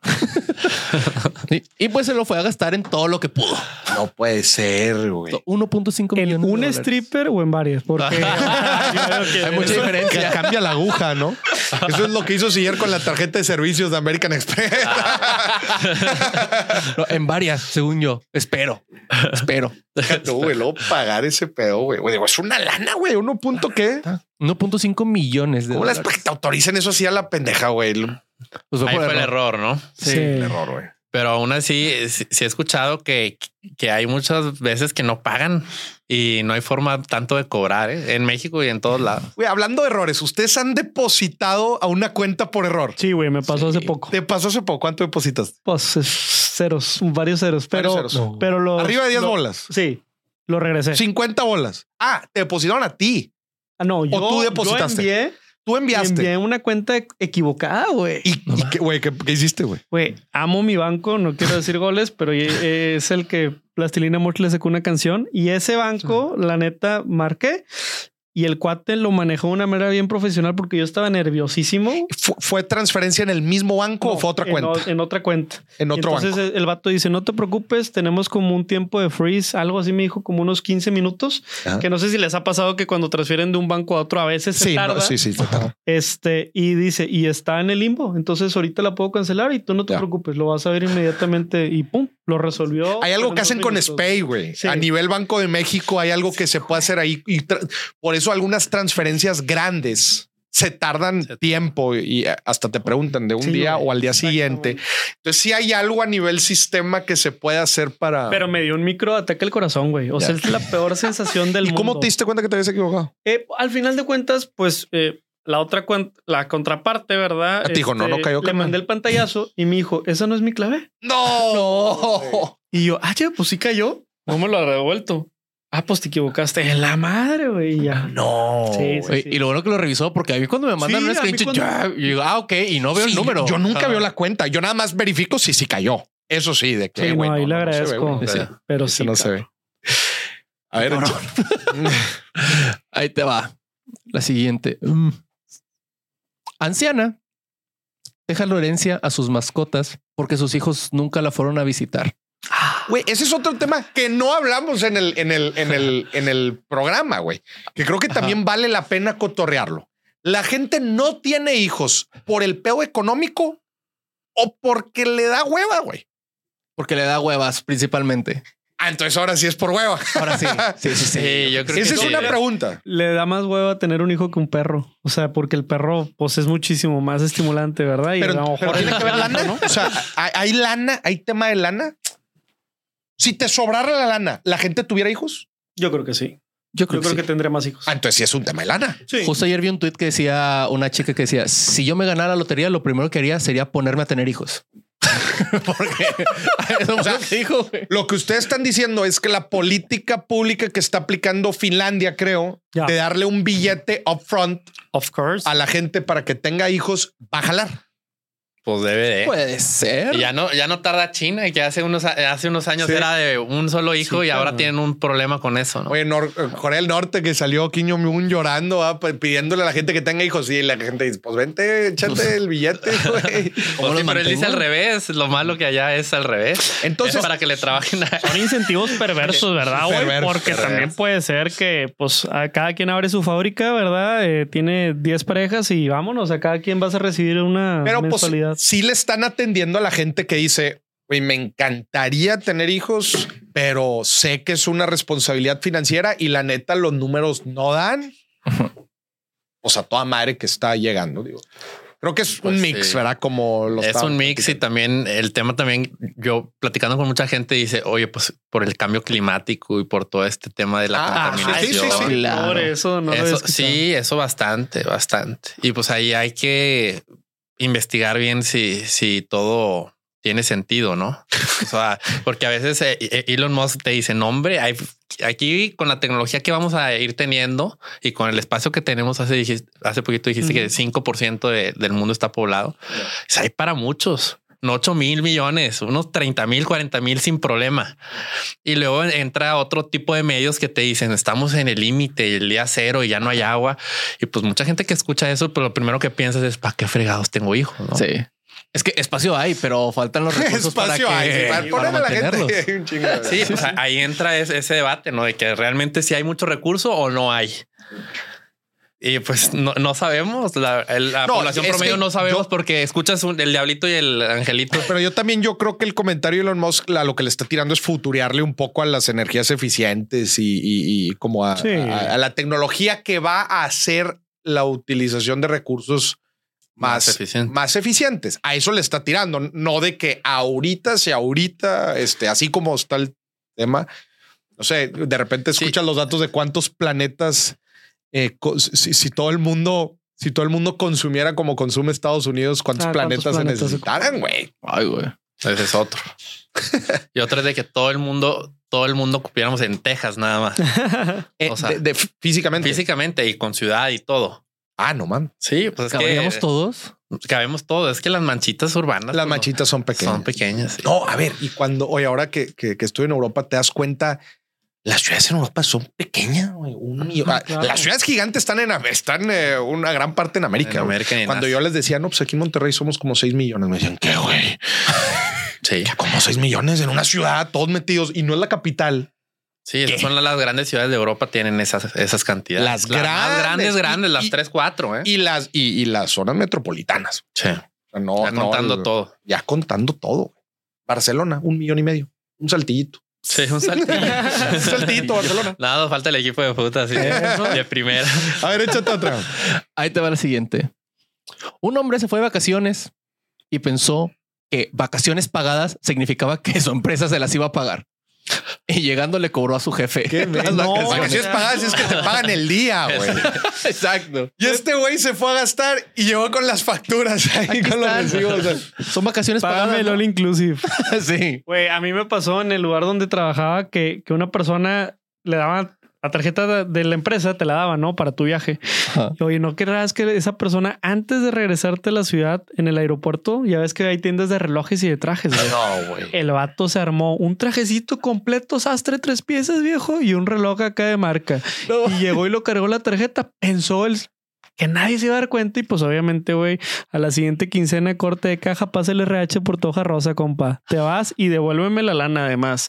Entonces, es que, y el vato dijo, Nadie, nadie me explicó. O sea, lo, lo ingenuamente pensó que así jalaba el pedo. Pero pues no, güey.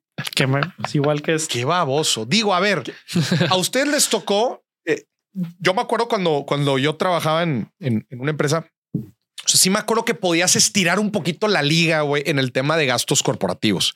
¿A qué me refiero a estirar la liga? Me refiero a, pues si vas a ir a comer, pues tienes presupuesto para una buena comida. No, no, no las tres comidas, pero sí me acuerdo. Yo, yo no hacía los, los gastos en ese entonces, los hacía mi jefe, pero sí me acuerdo que era. Yo les decía, vamos a comer aquí. porque me decían, Vamos a un lugar chingón, güey, porque hay viáticos. Ahí está el comentario. Y también ciertos hoteles te los puedes dar y, y- y, ¿verdad? Sí. Es- eso siento yo que es, sí es estirar la liga, pero es válido, güey. Sí. es válido y, y también hay algo en el real estate de eso. Sí. Muchas veces cuando hay hoteles corporativos, Ajá. abajo hay un restaurantito que no es nada barato. ya se la sabe. Ya se la sabe. Ya se la sabe. Sí, pues Yo sí, cu- güey. cuando trabajaba yo en, en cierta universidad, nos da- teníamos un presupuesto mensual.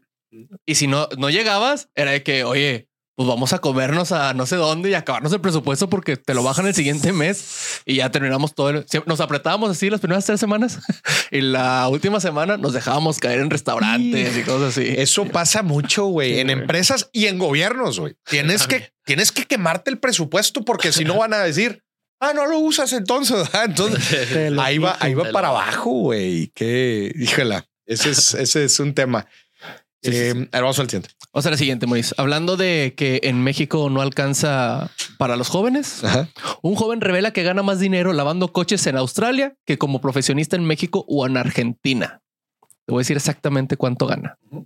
Porque aquí lo dice.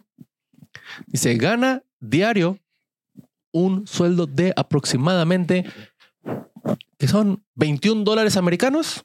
21 dólares americanos al día. Sí, al día. O sea, 400 pesos, ponle. Mm, sí. Y sus, y sus horas extras se les pagan en 29 dólares americanos. 600 bolas la hora extra. Sí, y en una, sí, sí, en una jornada laboral recibió 240 dólares australianos, que serían 158 dólares americanos aproximadamente. 158. Sí, 3 mil, 3 mil, 3 mil 100 pesos por, por una jornada. Ponle tu 20, 20 días al mes, ¿no? Ujú. 20 días al mes. 63 mil pesos. Es bastante. 63 mil pesos. Es mucho, pero aquí también no, no le miden la informalidad, ¿verdad? Porque aquí en México muchos, muchos trabajos informales dejan, dejan muy bien. la nota. Dejan y dejan muy bien. Dejan y dejan muy bien. Oye, pues de lo mismo de pues, que cuidas los, los estacionamientos, que lavas el carro. Oye, no es tan nada barato, ¿verdad? Eh, eh, te pones a hacer la mate, güey, y dices, ay, cabrón, Sí, este, claro. está y, y, y, y sin impuestos y nada. Sin o sea, ese compadre se los está cash. sumando, güey. Puro febo. Sí, sí, sí. A ver, ¿cuáles profesiones informales crees que son sin contar negocio informal? O sea, no cuentes negocio informal. Profesiones informales. Ejemplo, las que acabas de dar. ¿Cuáles, cuáles creen ustedes que son las que generan así buen billete, güey? Digo, yo creo que obviamente eh, Los, hay muchas muy variadas, pero a ver, ¿qué dices tú? los güeyes que cuidan el carro afuera de los eventos. Sí, güey, machín. O Que, antros. o sea, lo- o los así. viene, viene de los Sí. eventos. Sí, o antros. Sí, sí, sí. De un estadio, güey. Pero ojo, estadio ojo, también. esos también son, son eventuales, güey. O sea, pues el del estadio son dos veces al mes. No, pero el del antro, yo voy a un antro donde fácil, fácil, siempre tienen como 30 carros y cobran 100 pesos a cada uno.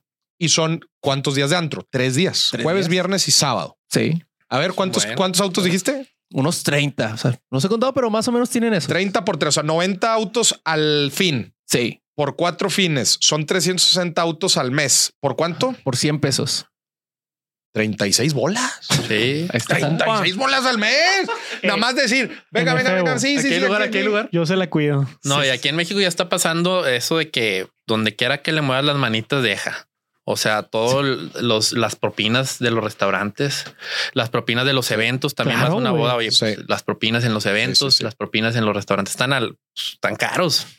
Platícanos de los sueldos en la construcción. Justamente estaba hablando con un amigo constructor y me dijo que ahorita al nivel que está la construcción en México, me decía, un soldador calificado un- se está bajando una lana.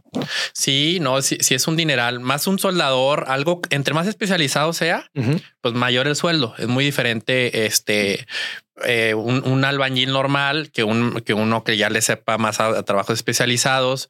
Eh, eh, un- por ejemplo, un soldador a veces gana un- el doble que un albañil. Y luego ahorita yo estoy en el negocio de los paneles solares también. Y no, pues es un dineral. Claro. No, ahí sí nadie, A ver, se, eh, nadie se queja. O sea, por ejemplo, ahí, ahí yo pago muchas veces a destajo. Ujú. Y eh, pues si haces los números, son, son números que por persona, para simplificar, por, por un equipo de seis personas, si es unas tres o cuatro veces más que en la construcción. Ok. Sí. Está con madre. O sea, tanto, tanto las, más que todo el, el que organiza a la gente, se hizo unas varias veces más, más de cinco veces más, y todos los demás yo creo que unas tres veces más que un albañil. Entonces eso pasa en otras, en otras industrias. Yo ahorita estoy, he estado en la de los soldadores y he estado en la de los paneles. Entonces la mano de obra entre más especializada sea, eh, pues sí, sí, los sueldos están muy bien. Y qué bueno, ¿verdad? Y hay mercado y hay mercado para... y hay jale, va. O y hay jale, y hay, hay mercado para ellos, hay mercado para nosotros los integradores, hay mercado para los distribuidores y el cliente se lleva un rendimiento, si le pone a su casa el Completamente. 90% anual, entonces todos felices. Hay industrias así, no es la única. Los soldadores así avienta tu número. Mira, los soldadores, yo cuando estaba mucho en esa industria, hace tres años, estaban en 3.500 y otros en 4,000 pesos. Yo creo que ahorita debe ser mínimo un 30% más. Ok. Entonces Yeah. han de andar cerca de los 5 mil pesos. No sé si algo si te comentaron el número, pero a- por ahí han de andar los soldadores aquí en Monterrey. Que eso sí hay que diferenciarlo. Aquí en Monterrey Claro. se paga muy bien en todo, en todo. En comparación. Eso es a la semana. Eso es la semana. Sí, porque se paga semanal. Este, en todos esos ámbitos se trabaja también los sábados Claro. y pues están en friega, ¿no? Y pues por eso los salarios están buenos y van a seguir aumentando.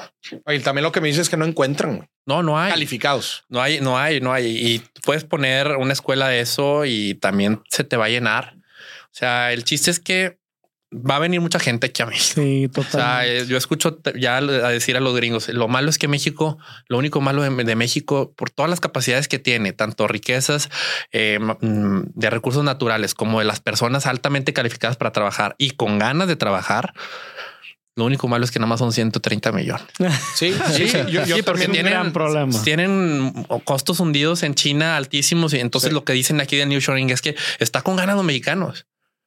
Ojalá fueran más. en, Sí. En y el van a venir gente. Qué bueno, porque los salarios van a estar más altos. Sí. en el principal foro de relación México en Estado, México con Estados Unidos se llevó a cabo el año pasado en noviembre en la Ciudad de México, en octubre en la Ciudad de México, donde van, llegan, vienen políticos americanos, hay políticos mexicanos, empresarios, etcétera. Es un foro ¿En muy fue? cabrón. En el, en el presidente de la Ciudad de México. Perdón, en el Hilton de Reforma de la Ciudad de México. Hilton de Reforma de la Ciudad de México. Son varios días, hay un chingo de paneles. El comentario era, el único pedo de México es que no va a aguantar, güey. O sea, no va a poder absorber la demanda, La que se necesita, güey. O sea, no va a haber ni gente y en muchos casos dicen tampoco infraestructura, güey. O sea, ese va a ser el tema, va. Y el problema es que si no, si no los cachas tú, pues alguien más va a levantar más, la ¿no? mano y dices, oye, bueno, pues no estoy tan cerquita o no estoy, Sí, eh, sí, sí. pero pues échame algo. No, pero estamos de, o sea, con ese tema estamos del otro lado. Ahí nada más hay que ver, pues, cómo emparejamos la cosa. O sea, realmente que se pague bien y, y hacer un esquema donde, pues, las personas que vayan a ir ganando más tengan cómo invertirlo de la manera de la manera correcta que aquí Maurice es, es el, el trabajo que está haciendo, ¿verdad? Para que no se lo gasten. Pero estamos del otro lado. O sea, yo, yo sí veo una esperanza súper grande para México en, en ese tema. Y ahora sí el reto es cómo disminuir la brecha de desigualdad. O sea, eso va a ser lo principal, porque chamba va a haber, ya hay, pero va a haber más. Y que, que no sean puros, este, pues también que, que parte de la política pueda ser que un porcentaje del jale no sea nada más de hacer, ¿verdad? Y de fabricar. Es decir, na- también se ocupan jales de pensar, o sea, Claro. jales intelectuales, creativos, eh, de innovación, porque si nada más nos volvemos la fábrica o el patio de fábrica de otros países, güey, pues, pues va a ser un círculo virtuoso. Ahorita se ve con madre, pero en unos 10 o 20 años Sí. vamos a estar pagando la factura. Sí, claro. sí, no, ese, ese es otro tema. O sea, por ejemplo, lo automotriz. Oye, pues todas las automotrices quieren venir aquí, pero ¿dónde está nuestra marca mexicana? Sí, hay una, hay una se llama Bull, pero es como muy, es muy Sí, high end. O sea, ¿dónde está nuestra marquita de Y ya llevan rato, güey. O sea, ya las, las eh, México se convirtió en un hub au- automotriz desde hace rato, güey. Y ahí te pones a pensar, a ver, la experiencia la tenemos, pero ya más que casi todos. Gente Sí. hay. Gente hay, están las fábricas, está la infraestructura, está el capital. Entonces, que a ver, ¿qué na- nada más falta? El plan de ventas y el, el diseño automotriz. Yo creo No estamos tan lejos. va a sonar muy fácil, pero es bastante complicado lo que voy a decir. Ponerse de acuerdo Ponerse de acuerdo. Sí. al chile. Está el litio. Se me estaba olvidando. El, Elite. litio está aquí. Tirazo. O sea, ya, ¿qué más quieres? Se lo van a llevar si no nos Sí, ponemos las pilas. Probablemente.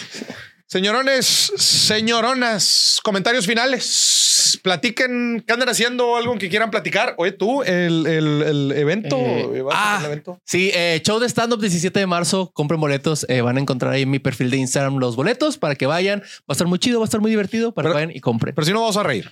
Eh, espero yo, espero yo. Eso intento lograr. Ah, güey. ¿El que, el que día, qué día? 17 de marzo. 17 de marzo. Ya, Sí, oye, sí, se sí. van a ir volado. Ya, ya me estoy por eso. Muy bien. Señorones, ustedes, Yo- Pedro, Alex. No, nada, muchas gracias, Maurice, por la invitación. Esperamos ve- venir más seguido aquí. No, estuvo bueno el cotorreo, Estuvo ¿no? bueno. Estuvo padre. Este fue el, el piloto de, de, de esta dinámica. Me gustó. No sé cómo se sintieron ustedes. La neta es que eso es. Vamos a seguir trayendo temas calientes, temas así como este.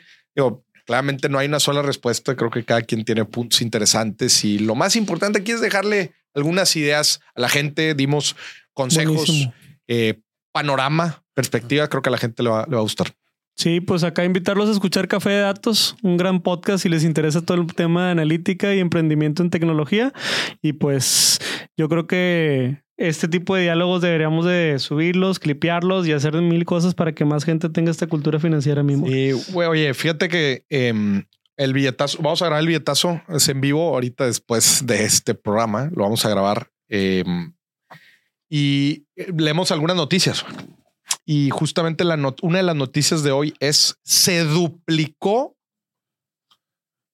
la oferta de empleo en, en, en temas de inteligencia artificial en México en el, año pasado. Había 10 vacantes, ahora hay 20. Digo, resumiendo los números, pero creo que en total eran como 7 mil. Sí. El, número de, vacantes y las, las tres ganadoras. Ingeniero de datos. Ajá, obviamente los que más ganan. Ingeniero de datos. número dos, inteligencia de negocios. Ya. Business intelligence. Y número tres, científico de datos. La más sexy de toda la si, década. Si te pones a, o sea, las tres son datos, güey. Claro, güey. Las tres son datos. Esas son las más hot.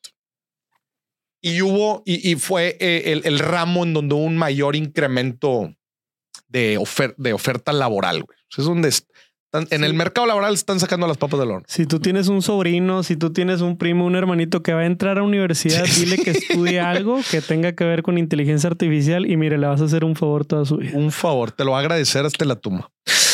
Señores, nos vamos. Sintonicen el billetazo lunes y miércoles 8 de la noche, tiempo del centro de México, en vivo. Siempre dime si billetes los miércoles y una vez al mes. Suscríbete.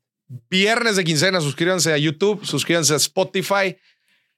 ¿Qué más? ¿Otros lanzamientos que tengamos? Eh, ¿Viene una sorpresa para marzo? Viene una sorpresa para marzo. Pero lanzamiento del libro. Este, esténse pendientes a las redes sociales. Y bueno, dos lanzamientos en marzo. Ya por fe, espero que uno ahora sí se haga realidad, hombre, que lo llevamos pateando tanto tiempo. Pero ya próximamente, gente, gracias por sintonizarnos. Viernes de quincena, no se quemen la lana. Bye.